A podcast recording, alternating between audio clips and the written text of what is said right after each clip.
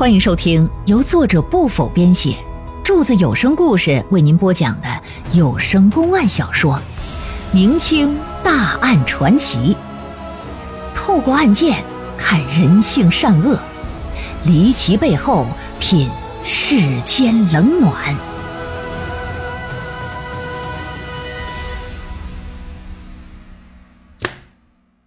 话说这么一天呢，张东来在临县的贺县寻找儿子的时候，走到一户人家门前，发现了一个孩童啊。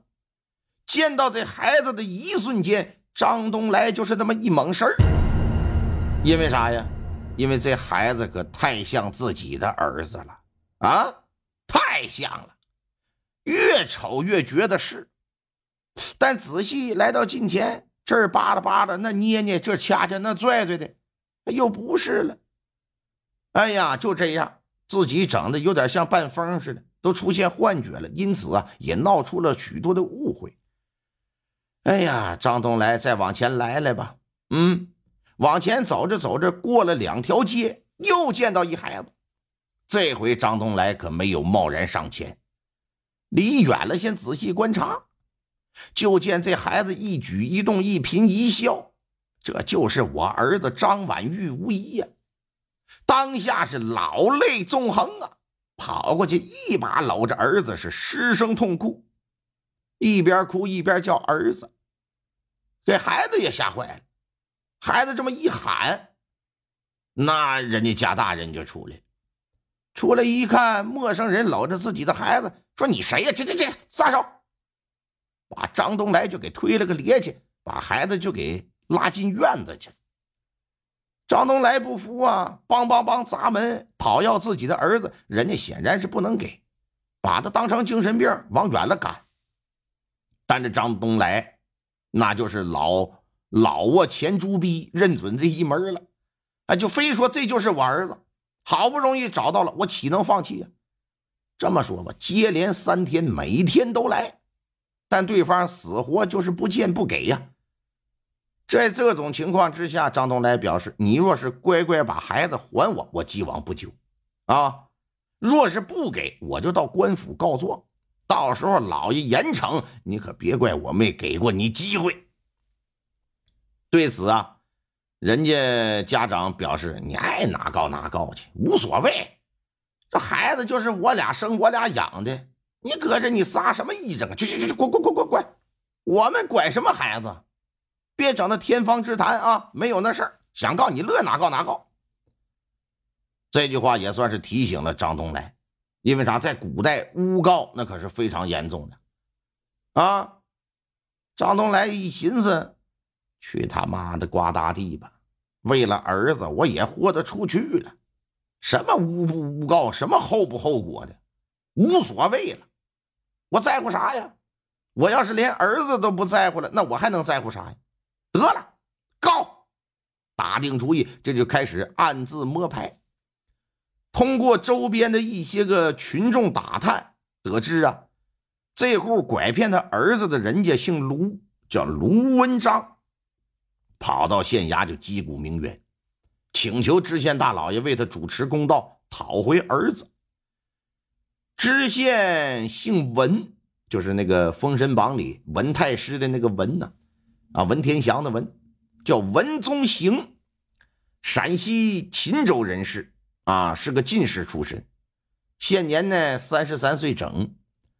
张东来虽然说是外县的，但是状告贺县百姓，文太爷这也得受理呀，否则按照律法之相关规定，要是被治罪的。啊，那你别人来告状，你不受理，你得被杖打八十。这就受理了这个诉状，并且发出票牌呀，拘传卢文章到县衙问话。时候不大，衙役把这卢文章就给带回来了。老爷瞧了瞧他，卢文章，现有张东来状告你拐骗他儿子张婉玉一案，你作何解释啊？这卢文章往地上一跪，一脸的冤屈呀！哎呀，回大老爷话，你可千万别听他胡说八道啊！他这就是含血喷人呐！小人之子乃是我亲生啊，绝非拐骗呐。这疯人不知道打哪冒出来的，前几日突然上门讨要孩子。依小人来看，他不是患有疯病，就是受了歹人的指使啊！这实在是无理嘛！请求大老爷为小人做主，严此恶人，必要惩罚呀！否则小人的日子可就没法过了。老爷，你如何能证明那孩子是你生养啊？这孩子这玩意儿，老爷他不是别的物件啊，是不是？别的物件你可以凭空变出来。这孩子他不需要个生养过程吗？小人附近的邻居都知道这事儿。大人，你可以到我家附近去调查，调查吧。把左邻右舍的这就都叫来进行询问。众人是异口同声的表示，说是这孩子呀是卢文章的啊，是他亲生的，绝对不会有假。按理说有邻居作证。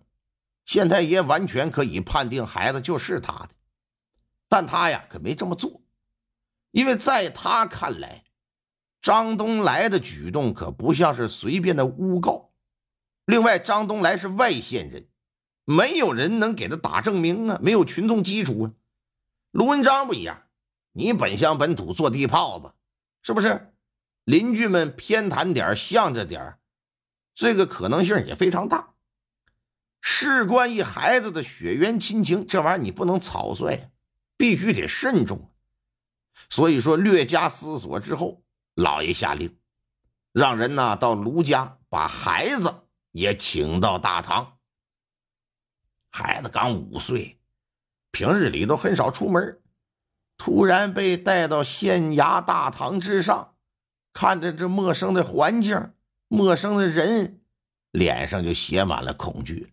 害怕，老爷安抚安抚孩子，说：“你别怕。”然后让他呀站在张东来和卢文章他们俩人中间，说：“行了，既然你二人都说这孩子是自己的，那现在你们就一同叫他的名字，看看这孩子呀会到谁的身边。”儿啊，儿，婉玉啊，我是爹爹呀！